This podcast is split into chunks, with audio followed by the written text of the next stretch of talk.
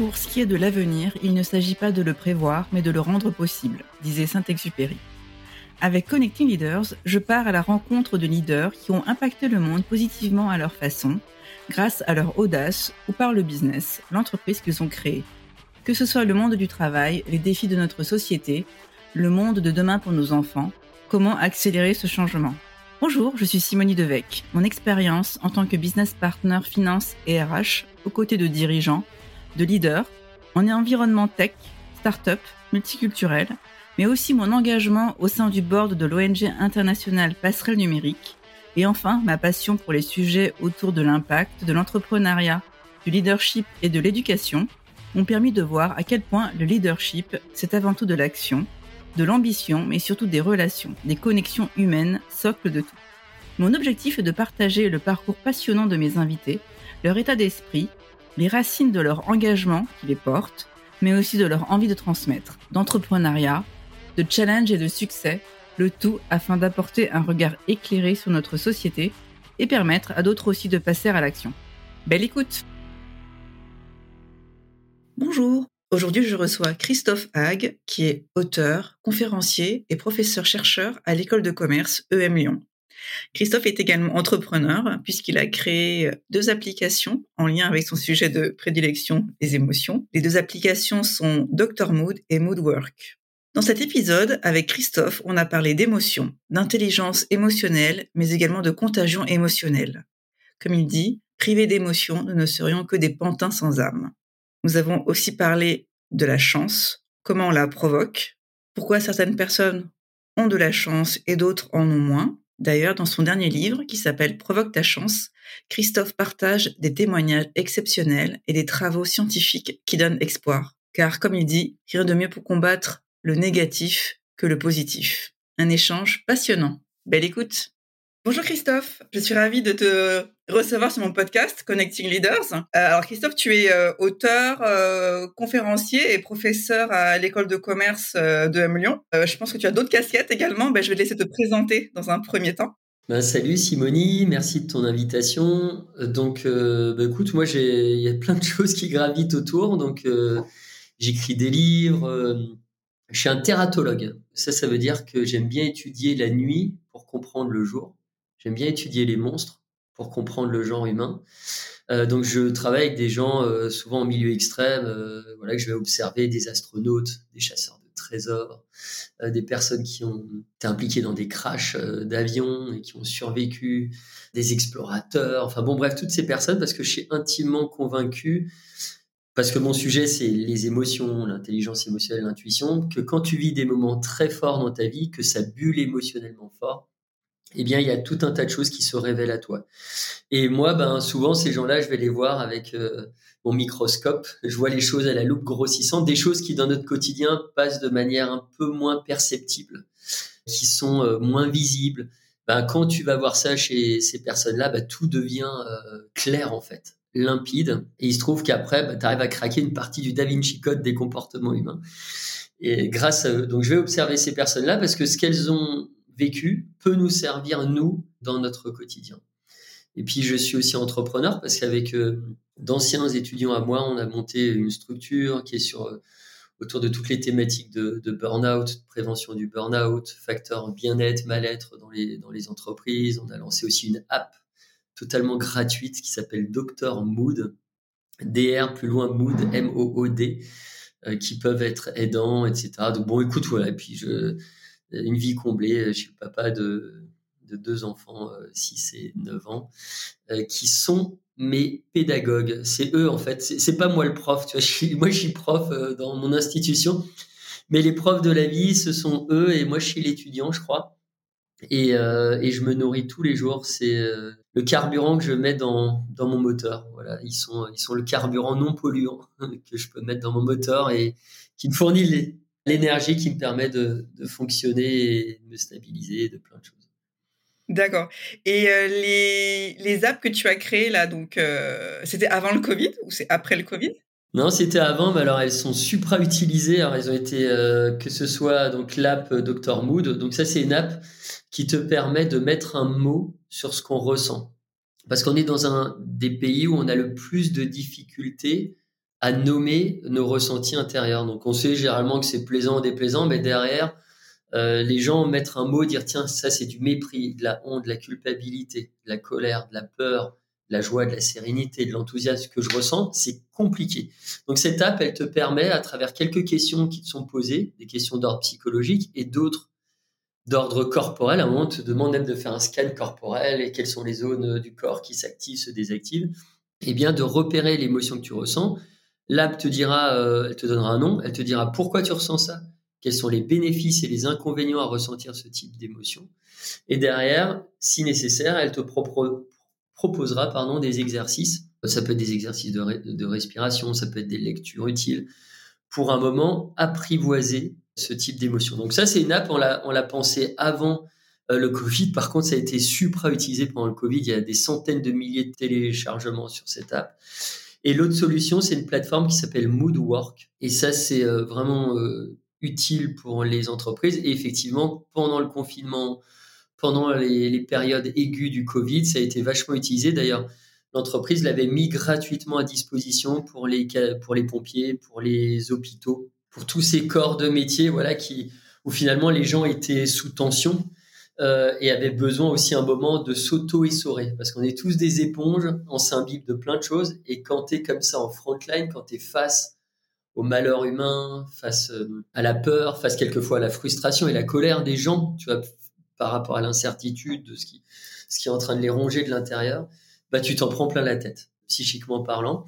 Et donc, c'est aussi important d'aider les professionnels de santé et toutes ces personnes qui étaient euh, bah, à affronter, en fait, euh, cette saloperie de virus et, et tout le mal-être que ça générait. Et donc, fallait aussi s'occuper de. Donc, on avait mis à disposition et c'était ultra utilisé et, tant mieux. Comment ça se passait concrètement? C'est euh, on mettait en, relation donc euh, le personnel soignant par exemple avec des professionnels ou? En fait, c'est une plateforme donc tout est digitalisé. Sur cette plateforme-là, tu commences par faire un bilan de bien-être en essayant de repérer ce qui va et ce qui va pas chez toi. Et d'ailleurs, c'est tout ça est fait en fait. On a on a un conseil scientifique, on a des chercheurs de haut rang, euh, notamment sur les émotions, sur le burn-out tant professionnel que parental, etc. Donc d'abord, tu passes par, euh, en quelques minutes, tu fais ce bilan. Donc tu vois euh, de quel côté penche euh, la balance et surtout, tu arrives précisément à diagnostiquer ce qui va pas chez toi. Qu'est-ce qu'il faut régler à ce moment-là? Et après, tu as tout un parcours. À nouveau, tout est digitalisé, mais vraiment un parcours quand même sur mesure par rapport, à, par exemple, un facteur mal-être qu'il faudrait que tu travailles et où tu as, euh, par rapport à voilà, de, la littérature scientifique, par rapport à des, pratiques que tu peux retrouver euh, chez des experts, eh bien, tu as accompagné. Euh, tu as accompagné tout le long pour un moment renforcer un facteur bien-être et t'occuper d'un facteur mal-être. Et à tout moment, tu peux aussi chatter avec une psychologue ou un psychologue, avec des experts, tu pouvais même mettre en place des gens de la médecine du travail ou des psychologues qui bossaient déjà pour ces organisations, les intégrer euh, dans euh, le logiciel, créer des plages. Enfin, voilà, tu as, tu as plein de possibilités. Tu as aussi des warnings qui apparaissent par rapport aux mesures qui sont effectuées et qui te disent si tu es plutôt dans le orange ou dans le rouge niveau burn-out. Donc, dans ces cas-là, ben, on te redirige vers un professionnel peut t'accompagner. Et combien dure à peu près le programme? Ça dépend vraiment de ton. Ça dépend. entre guillemets. Ça dépend, mais après, on a un taux d'utilisation parce que tu peux l'utiliser à tout moment euh, lorsque tu es collaborateur d'une organisation. Donc, c'est vraiment à tout moment et on voit que le taux d'utilisation, parce qu'on pourrait se dire, tiens, des fois, c'est, tu on l'utilise une fois, on l'utilise plus, c'est pas vrai. C'est-à-dire que le taux d'utilisation, il est relativement élevé et euh, les gens continuent un an après encore à faire appel à, à la plateforme, aller dessus, à trouver de, de l'aide et, et ouais, ça leur permet de, ouais, de, pallier plein de choses et d'avoir des rebonds résilients aussi. Ouais. ce que j'allais dire, c'est que tu peux très bien euh, bien aller ou mal aller à un moment de ta vie et puis que ça aille mieux euh, voilà, six mois après. Ou, voilà. ouais, tout à fait. Ben, l'app, elle est là pour enfin, cette plateforme-là, elle est là pour t'aider. Donc, effectivement, l'idée, mais même les gens, entre guillemets, qui vont bien, un moment peuvent aussi aller dessus parce que il y a toujours un petit truc que tu peux un moment euh, régler il y a toujours un petit problème. Ça n'a pas besoin d'être forcément toujours un gros problème. Euh, tu n'as pas besoin d'être au bord de la falaise pour, euh, pour utiliser l'app parce que des fois, voilà, ce qui, ce qui fait le sel de la vie aussi, c'est les petites choses aussi à améliorer, ou se dire, tiens, n'attendons pas que ce petit problème en devienne un grand, euh, donc je vais essayer de le traiter à la source. Euh, donc voilà, c'est pour ça que l'utilisation de l'app, elle est constante, elle est régulière dans le temps. Quoi. Donc ça marche toujours bien, j'imagine. Ouais, très bien. Et puis c'est ouais, maintenant ça, il y a beaucoup de monde. Hein. On a on a commencé, on était on était cinq. Et euh, là maintenant, euh, t'as voilà, t'as une trentaine de, de salariés. T'as, enfin c'est ouais, c'est un truc qui a grossi très très vite et qui à nouveau, euh, c'est fonctionnel, c'est utile. Moi, tout ce que je fais, dans que ce soit les bouquins, que ce soit les une conférence que tu donnes, une solution, un outil e-thérapeutique, des cours, etc. Il y a toujours un, j'essaie de donner du sens à ce que je fais. Et il y a toujours ce côté un peu pragmatique. C'est-à-dire, on peut euh, parler de concepts, on peut, on peut théoriser euh, les choses, mais moi, il faut derrière qu'il y ait, une fois que tu as sensibilisé les gens à ça, faut qu'il y ait des outils. Et ça, c'est mon côté, euh, tu sais, je suis issu d'un tout petit village en Alsace de 1000 habitants, au fin fond du Haut-Rhin, issu de, de, de, parents qui étaient dans le milieu agricole, pas de diplôme, personne n'a de diplôme dans la famille, mon frère et moi sommes les seuls quasi. Et derrière, il y a ce côté toujours pragmatique. Tu vois, il y a ce côté terrain. Et c'est pour ça d'ailleurs que je travaille sur les émotions, parce que l'émotion, c'est vraiment une information du terrain. C'est une espèce de panneau signalétique qu'on voit au bord de l'autoroute et qui est là pour t'avertir de ce qui va se passer dans un futur proche. Et dire, attention, peut y avoir quelque chose dans ton environnement qui euh, aura un moment un impact peut-être direct sur ton niveau de bien-être. Donc il faut lire ce, ce panneau signalétique faut le considérer. Toi, c'est comme un, panneau signalétique avant un virage dangereux. Tu as deux catégories d'individus. Tu as ceux qui le voient et qui en tiennent compte, qui l'intègrent dans la pensée. Ils disent, bon, attends, je vais peut-être ralentir parce que dans 50 mètres, le virage, il va être serré et puis il y a peut-être un risque d'accident. Et puis, il y a ceux qui s'en fichent totalement et qui gardent, le pied comme ça, euh, sur, appuyé sur le champignon. Bah, ces personnes augmentent juste la probabilité de se taper la rambarde euh, un peu plus, plus loin. Donc, ces personnes-là se mettent en danger. Donc euh, voilà, il y, a un côté très très très pragmatique, utile, fonctionnel. Quand on parle d'émotion, l'émotion c'est pas quelque chose de, de fantasmé, c'est pas une espèce de concept vague. Aujourd'hui, on connecte précision, la géolocalisation, où est-ce que les zones d'induction dans le cerveau, l'impact euh, physiologique, l'impact cognitif sur ta façon de mémoriser les choses, de prendre des décisions, de voir le monde, d'interpréter le monde. On a un niveau de connaissance supra-développé par rapport à tout ça, ben, je pense que derrière, il faut, euh, voilà, il faut en faire aussi quelque chose pour les gens. C'est-à-dire que nous, on observe les humains comme des rats de laboratoire. Ben, je crois qu'à un moment, ton devoir en tant que chercheur, c'est de restituer aussi aux rats de laboratoire qui nous donnent un peu de leur temps de cerveau disponible pour nos expérimentations, etc. Euh, et bien ce qu'on ce qu'on trouve et qui peut leur être utile au quotidien. Parce que l'émotion, c'est quoi? C'est quelque chose qui te permet de t'adapter en fait il y a quelque chose de très darwinien là-dedans. C'est-à-dire que prendre, considérer ses émotions, raisonner intelligemment quand on parle d'intelligence émotionnelle à partir de ses émotions, c'est se rendre service et c'est se donner les moyens de booster son adaptabilité. Et on vit quand même aujourd'hui dans un monde, tu as envie, on, avance sur un socle mouvant avec des zones d'incertitude extrêmement larges, timing serré, une pression de plus en plus forte. Je crois que c'est l'intelligence du siècle. C'est vraiment euh, l'intelligence émotionnelle, c'est ça qui te permet de, ouais, de, mieux t'adapter, y compris à des situations totalement inédites, euh, surprenantes et qui peuvent déstabiliser. Si tu es doué de ce type d'intelligence-là, ben, tu passes plus facilement euh, à travers les gouttes. Et comment ça t'est venu euh, de, devenir chercheur en, en émotion Quel a été ton background? Ou c'est venu sur le, sur le terrain au fil de l'eau?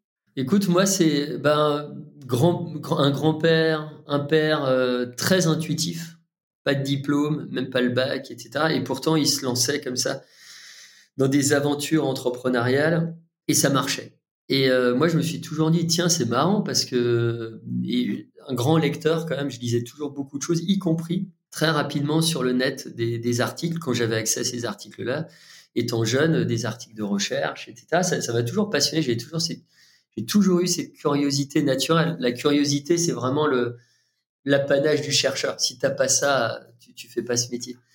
Et, euh, je me suis toujours dit, tiens, il y a, peu de choses écrites, en tout cas peu de choses auxquelles j'avais accès étant ado, et qui décrit finalement le, la psychologie de, de mon grand-père ou de mon père. Et à un moment, j'ai lu, je suis tombé sur ce bouquin qui était paru au milieu des années 90 de Daniel Goldman sur l'intelligence émotionnelle. Et je me suis dit, waouh, d'une part, je crois que c'était très bien écrit. C'est un gros pavé, il me semble, non? C'est Ouais, c'est un gros pavé, mais je crois que j'ai dû le lire en, allez, deux jours, même pas, parce que c'était, tu vois, quand t'es passionné, et puis en non-stop, et à cet âge-là, donc je l'ai dévoré, et je me suis dit, tiens, ouais, c'est, ça, ça, décrit un truc qui intuitivement me parlait, mais que je retrouvais pas ailleurs. Et donc j'ai commencé à creuser le, sujet et, euh, et, peu à peu, euh, tu vois, un été, euh, j'étais en train de finir, je faisais une école de management et tout, et donc un été, j'étais tellement aimanté par le sujet que j'ai lu plus de 200 articles de recherche concernant ça, le sujet. Et c'est là que j'ai compris que oui, ok, il y avait a Daniel Goldman, mais en fait Daniel Goldman, voilà, il y a, il y a des, des gens avant lui qui ont, qui ont parlé de ça. Euh, il s'est inspiré de, travaux de notamment John Mayer et Peter Salovey, qui aujourd'hui, Peter Salovey, le président de l'université de Yale. Et ce sont eux, euh, Mayer et Salovey, qui sont les, pères biologiques de ce concept. Et tu donnes pas les, manettes d'un jojo académique si puissant. Yale, c'est là où tu as vraiment de la recherche extraordinaire, fondamentale sur les émotions. C'est un des, une des institutions académiques leaders dans le monde sur ces sujets-là bah, tu donnes pas les manettes d'un joujou académique si puissant à, quelqu'un qui a pas juste révolutionné son champ. Et c'est ce qu'il a fait.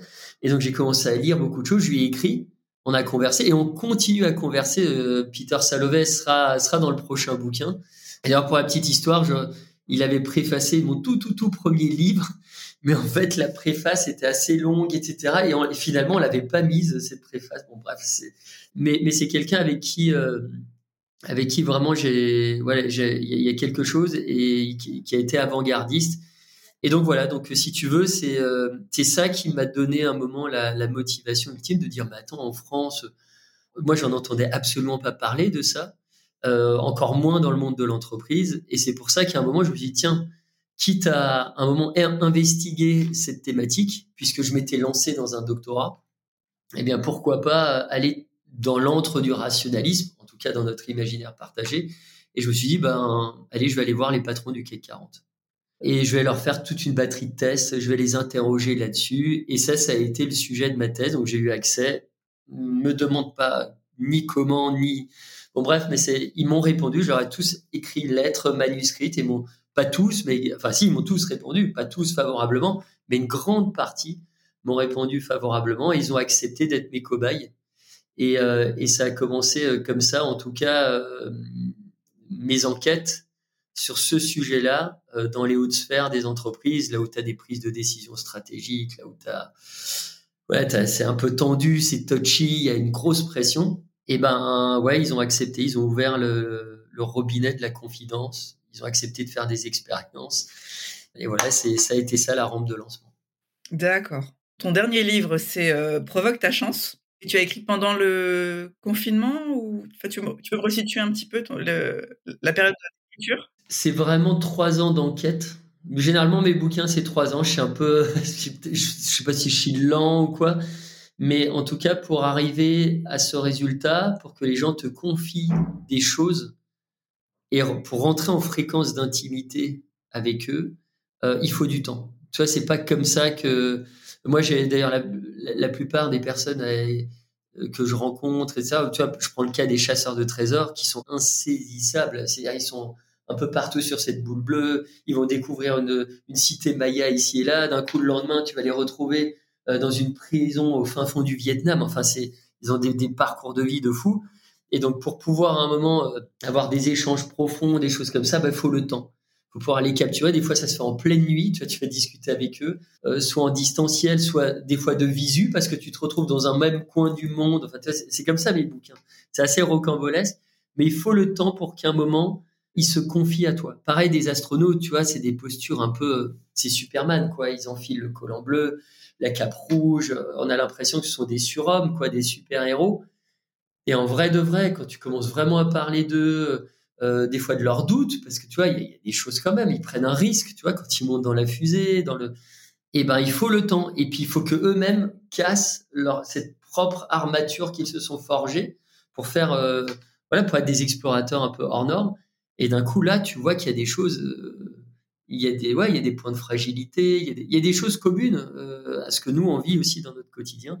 Mais il faut le temps, faut laisser le temps, euh, faut laisser infuser les choses, faut que ça puisse se décanter.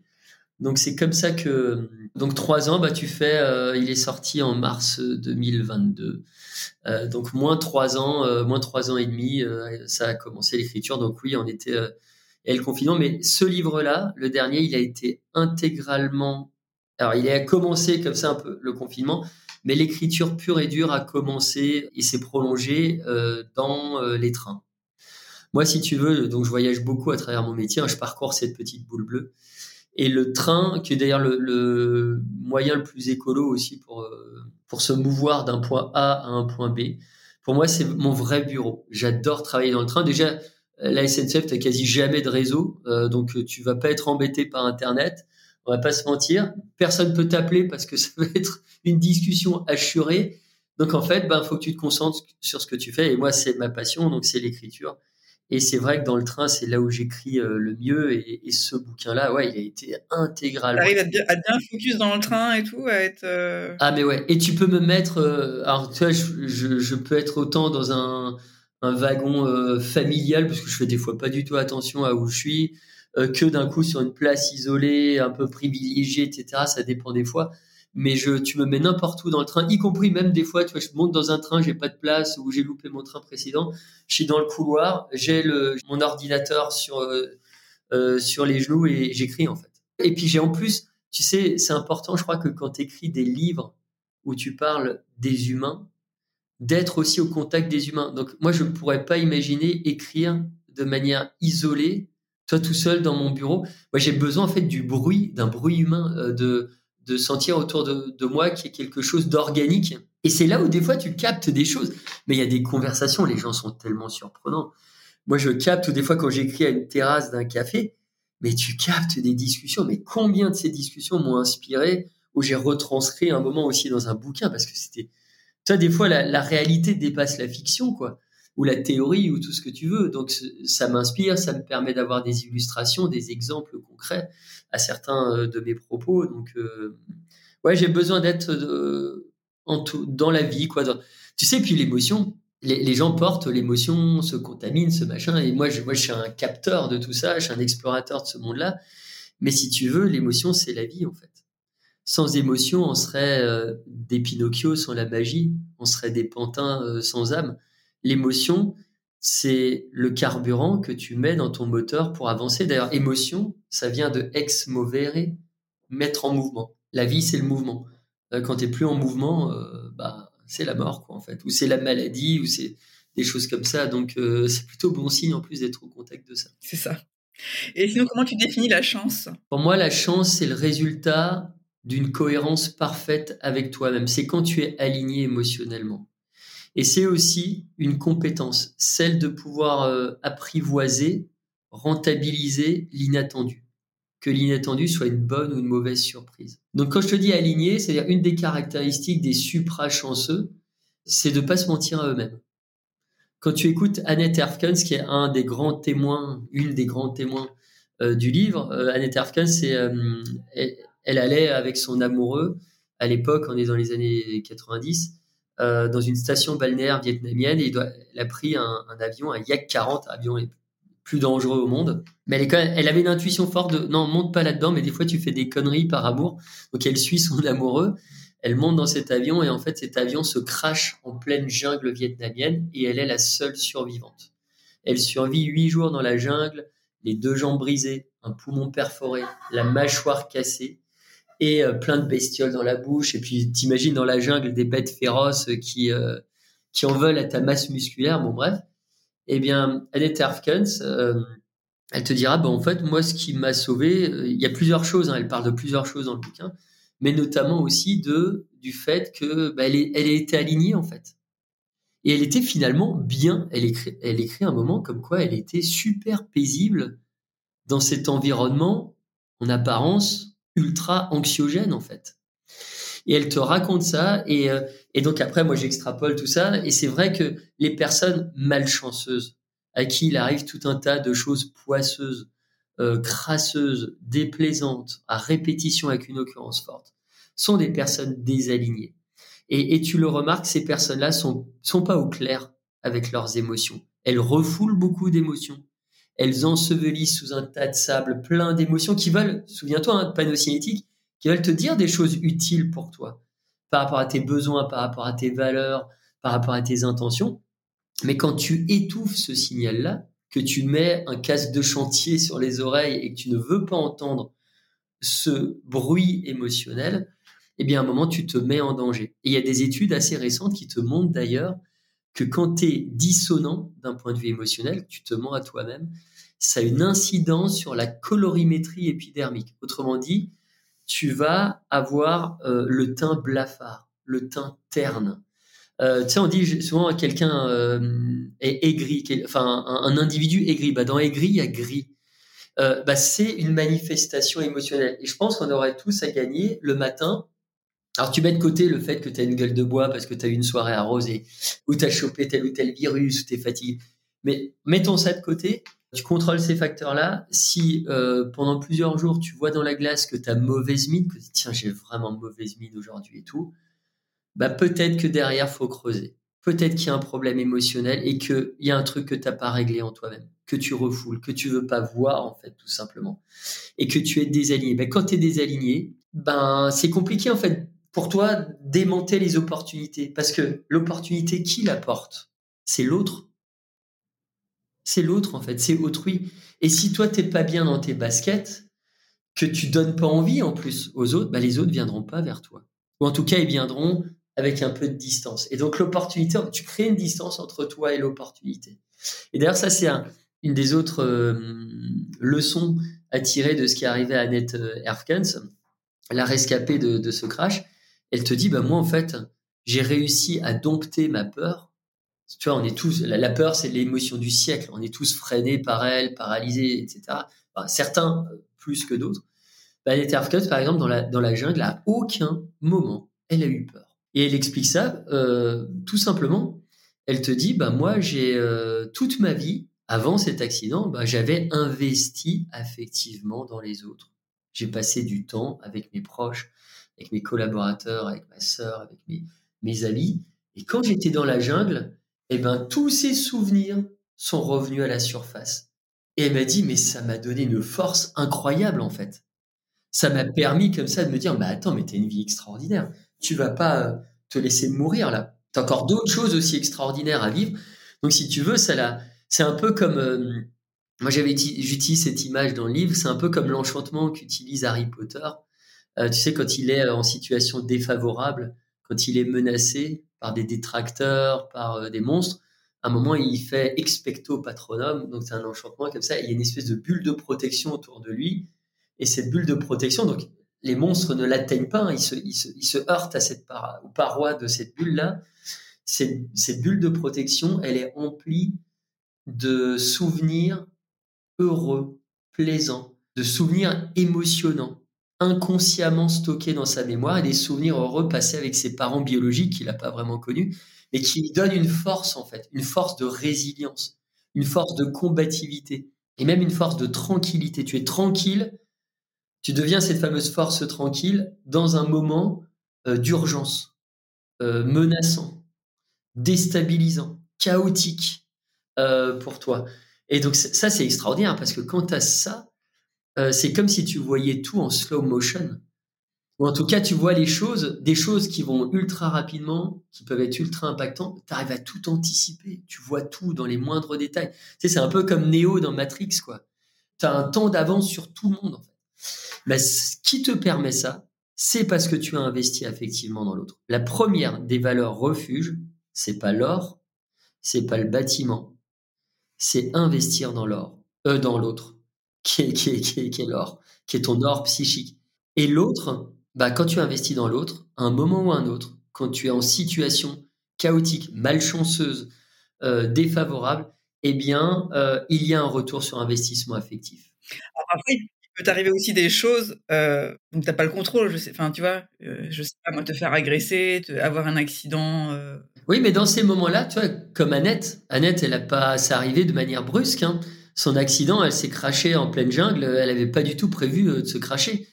Et bah derrière, si tu veux, tout de suite, il y a un système automatique qui s'est mis en place et ton cerveau intuitif, son cerveau intuitif a trifouillé à toute vitesse dans un album photo de souvenirs émotionnels, donc qui l'ont marqué et a tout de suite mis en lumière ses souvenirs positifs. Pour tout de suite lui dire, attends, par rapport à tout le négatif que tu es en train de vivre, tout ce, ce surplus de négativité qui est en train de t'envahir par rapport à la situation, tu viens de perdre ton amoureux de toujours, il y a des morts autour de toi, tu es en mauvaise posture, tu es infecté, euh, tu as des plaies partout, tu... bon bref, des pensées euh, comme ça euh, morbides qui peuvent te traverser l'esprit, bah, tout de suite pour essayer de chasser ça, de rééquilibrer la balance, eh bien moi je, fais, je te ramène tous ces souvenirs-là à la surface.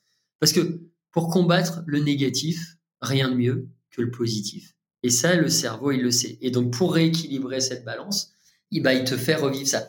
Le problème, c'est que tu as beaucoup, beaucoup de personnes aujourd'hui dans cette société très égocentrique, très autocentrée, très Instagrammante, me, myself and I. Ils se regardent le nombril, ils se regardent eux-mêmes et ils oublient en fait d'investir dans l'autre. Bah, ces personnes-là, se mettent en grand danger. C'est-à-dire que si à un moment il y a une tuile qui leur arrive, bah, le cerveau intuitif, il, aura à disposition pour trouver des ressources pour se redresser psychiquement, etc.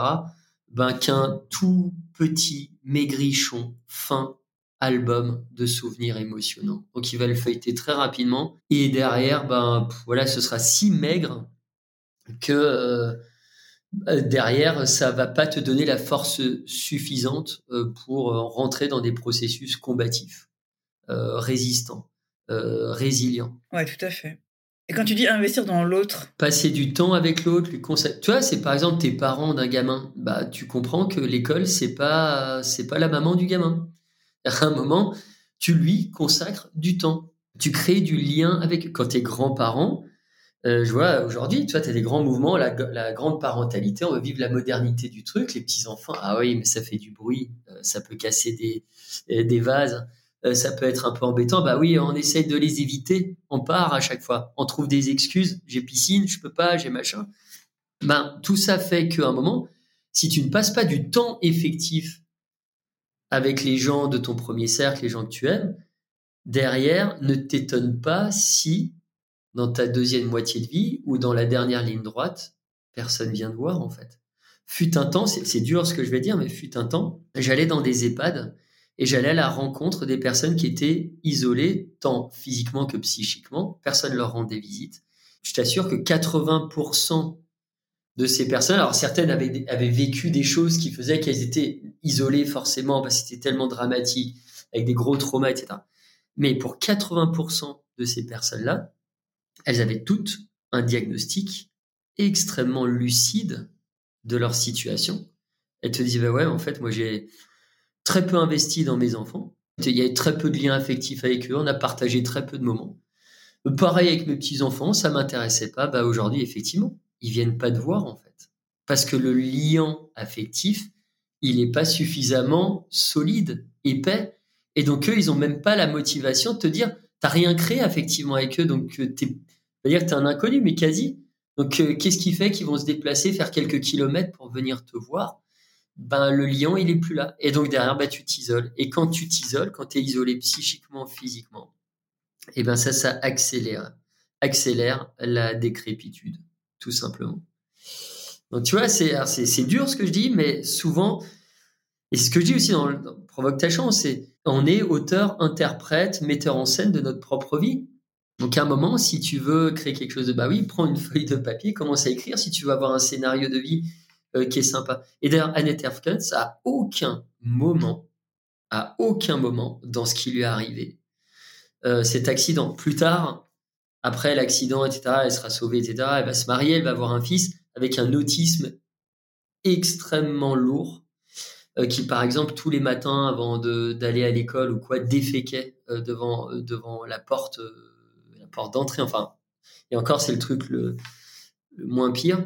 À aucun moment, que ce soit euh, avec son fils ou cet accident ou d'autres choses qui lui arrivent, elle s'est mise dans la peau d'une victime. Elle est jamais rentrée dans ce processus de victimisation.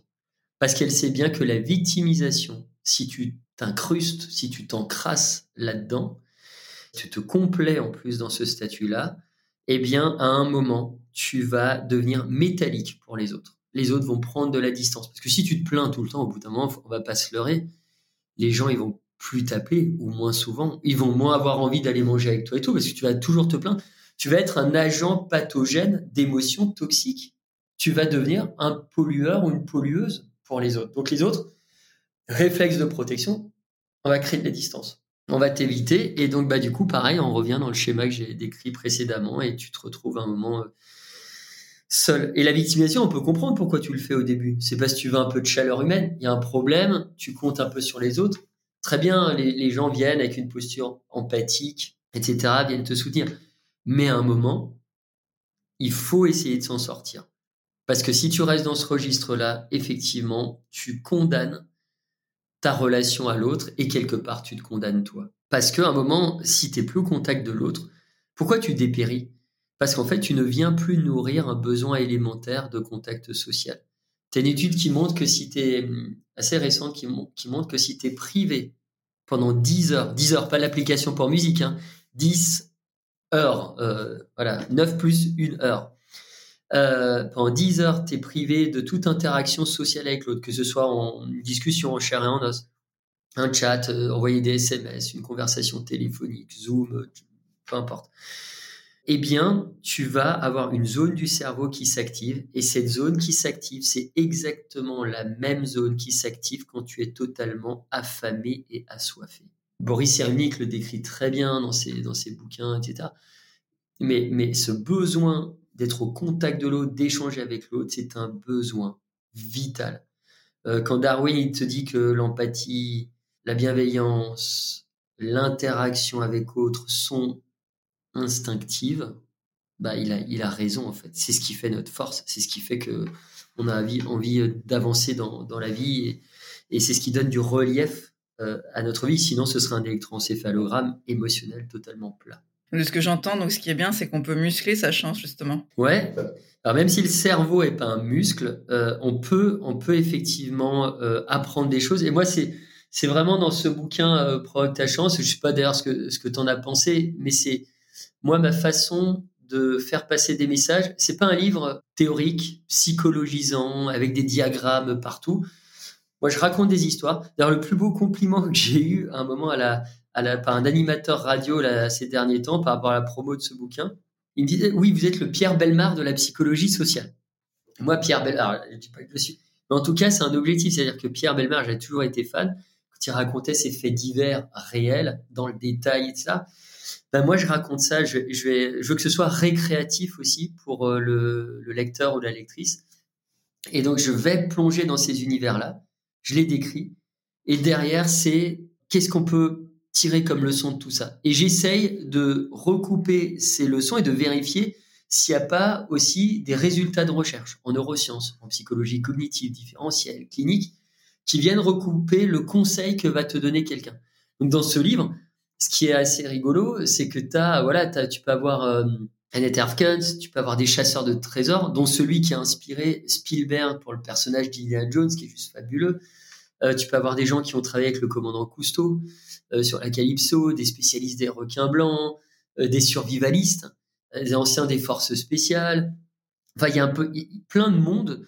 Euh, tu as aussi Lise Bourbeau, à un moment, Stéphane Alix, qui viennent comme ça, juste Pierre-Marie Liedo, qui est le papa de la plasticité cérébrale à l'Institut Pasteur. T'as Fanny Nussbaum, euh, qui est une auteure aussi que j'aime beaucoup, qui est une amie, qui a, écrit euh, Les philocognitifs, et qui sont aussi... En fait, c'est un espèce de brassage, et à la fin, il y a des trucs très pratiques. Et moi, j'essaie vraiment de repérer, si tu veux, les troncs communs à tous les céréales chanceux et chanceuses que j'ai eu la chance de rencontrer dans ce bouquin. Tu as rencontré aussi euh, Philippe Gabillier, il me semble, non Qui est professeur. Ouais, Philippe Gabillier aussi, qui est, qui est, qui est à Subdeco Paris et qui était le, le, premier, quand je faisais ma thèse de doctorat, à m'avoir donné ma chance. Et il m'avait dit, parce qu'il était à l'époque responsable du, du MBA euh, de l'ESCP, qui s'appelait à l'époque ESCP EAP. Et, euh, et euh, il m'avait dit, tiens, moi, c'était ma première année, tu vois, j'étais un, un bébé. Euh, de doctorant, tu vois, je commence à découvrir la recherche. Mais il savait déjà que je commençais à travailler là-dessus, sur les émotions. J'avais déjà fait deux, trois trucs. Et il m'a, tout de suite dit, il me dit, tiens, bah, allez, va parler devant ce public. T'inquiète, ils sont super exigeants. Et ça s'est très bien passé. Mais parce que, voilà, à un moment, il, a partagé. Tu vois, quand je te dis, qui porte les opportunités, c'est l'autre. Bah là, dans ce cas-là, c'était Philippe Gavier qui portait mon opportunité de, un moment, d'apprendre mon métier de prof, en fait. Et de le faire tout de suite par rapport à une population exigeante, euh, de managers expérimentés qui attendent. Il hein, faut, faut leur servir à table quelque chose de très nutritif, quoi, et de qualité, et de tout ce que tu veux. Et ben, c'est lui qui m'a tout de suite ouvert en fait cette, porte-là. Et ça, c'est quelque chose de, voilà. Enfin, il y a plein, plein de gens qui sont dans dans ce bouquin qui ont des, des profils euh, extraordinaires, mais qui nous permettent de mieux comprendre et d'apprivoiser notre quotidien qui est peut-être un peu plus ordinaire, quoique. Quoique. Ben merci Christophe. Alors j'ai une dernière euh, question. Est-ce que tu es chanceux? Eh ben, écoute, j'essaie en tout cas de travailler dessus. À la base, je suis un superstitieux notoire hein, parce que j'ai mis pas mal de temps à écrire un bouquin sur la chance. Moi, je m'estime très chanceux parce que tu vois, j'étais un bébé qui souriait euh, à la naissance. Tu vois, j'ai toujours, puis j'ai eu plein de chance d'avoir les parents que j'ai, d'avoir la vie que j'ai, d'avoir les enfants que j'ai, d'avoir tout ça. Enfin, c'est, je m'estime le faire le métier, un métier passion, euh, etc. Oui, mais encore une fois, ce que tu as dit, c'est que tu as peut-être aussi mis les choses en place. Voilà, j'allais dire, c'est quelque chose qui s'alimente, qui s'entretient. Euh, tu sais, la chance, c'est comme l'amour. Hein. C'est un moment, si tu l'entretiens pas, ça s'effrite et tu peux basculer de l'autre côté. Parce que tu vois, euh, malchance et chance, ce sont les deux faces d'une même pièce. Alors bien sûr, j'ai des. Et d'ailleurs, ce qui m'a, ce livre-là aussi, je parle d'épisodes malchanceux. J'étais à un moment de ma vie où il s'était passé une succession de trucs malchanceuses. Il y a un moment, je, il y a plein plein de choses comme ça qui s'activaient et je me suis dit, mince et tout. Puis je, je connais pas trop ça. Et, et, je commençais un petit peu à me plaindre. J'étais pas loin de rentrer un peu, tu sais, dans le processus de victimisation. Et c'est là où j'ai fait une rencontre. Et la première personne que je rencontre, c'était euh, Damien, qui est un rescapé du Bataclan, qui trois ans plus tard a un accident de voiture, un 11 septembre 2018. Hein, et lui, qui est pour le coup un malchanceux notoire, et si tu veux, ça m'a appris à vachement relativiser. Et en plus, Damien, même s'il est hautement malchanceux, il est aussi chanceux. C'est-à-dire qu'il arrive à transformer le négatif en positif et il nous donne des, euh, des clés euh, assez puissantes aussi dans, dans, ce bouquin.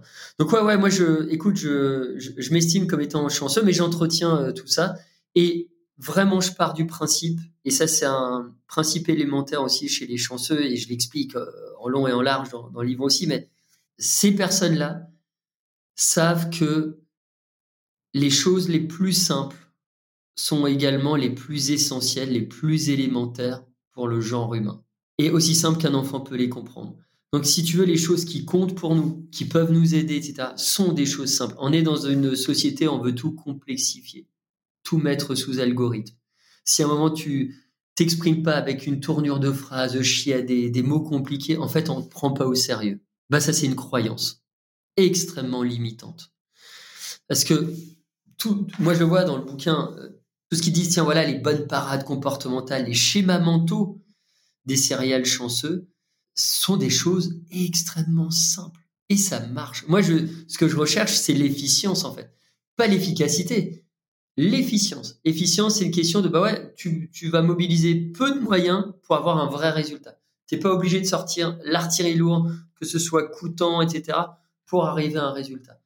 Euh, bah, si tu veux être efficient dans ta vie, qu'il t'arrive plein, plein, plein de choses, bah, mets en place des choses simples. Alors, je dis pas que c'est facile tout le temps de les mettre en place, mais ce sont des choses simples qu'on comprend facilement et avec un petit peu de volonté. Et d'ailleurs, tous mes livres, je les fais lire par ma fille elle a, elle a 9 ans maintenant, mais depuis qu'elle a, euh, ah, elle, a su lire et écrire assez tôt parce que je lui fais, je lui fais découvrir euh, les bouquins. Alors j'évite quelquefois les passages où tu as des gens qui se mangent entre eux ou euh, vraiment où c'est un peu, tu vois, un peu tendu. donc ça, j'évite un petit peu de rentrer dans le détail de tout ça. Mais si elle me dit, oh, tu vois ça, papa, j'ai pas compris, je réécris. Et c'est ce qui fait qu'aujourd'hui, j'interviens aussi bien dans des écoles primaires que dans euh, des directoires du CAC 40. Au fut une époque à l'ENA, euh, là j'ai plus le temps, mais pendant plusieurs années j'allais à l'ENA. j'étais un des premiers chercheurs en psychologie sociale à enseigner là-bas, que dans des voilà des grands messes publiques. Euh, organisé, tu vois, voilà, dans des palais des congrès, des machins, mais pour monsieur et madame tout le monde, pas juste l'entreprise. Mais, mais il faut que, en fait, ce discours-là devienne un moment où ce que j'écris soit quasi universel, en fait, dans sa compréhension. Et c'est ça l'objectif que, que, je recherche, en tout cas. Génial. Bah, écoute, passionnant. Merci beaucoup, Christophe. Bah, merci à toi. Merci pour l'invitation. Merci d'avoir écouté cet épisode de Connecting Leaders. Si vous avez aimé cet épisode, vous pouvez soutenir le podcast en vous abonnant sur votre plateforme d'écoute ou en le partageant autour de vous ou encore en laissant un commentaire sur Apple Podcasts. Merci et à très vite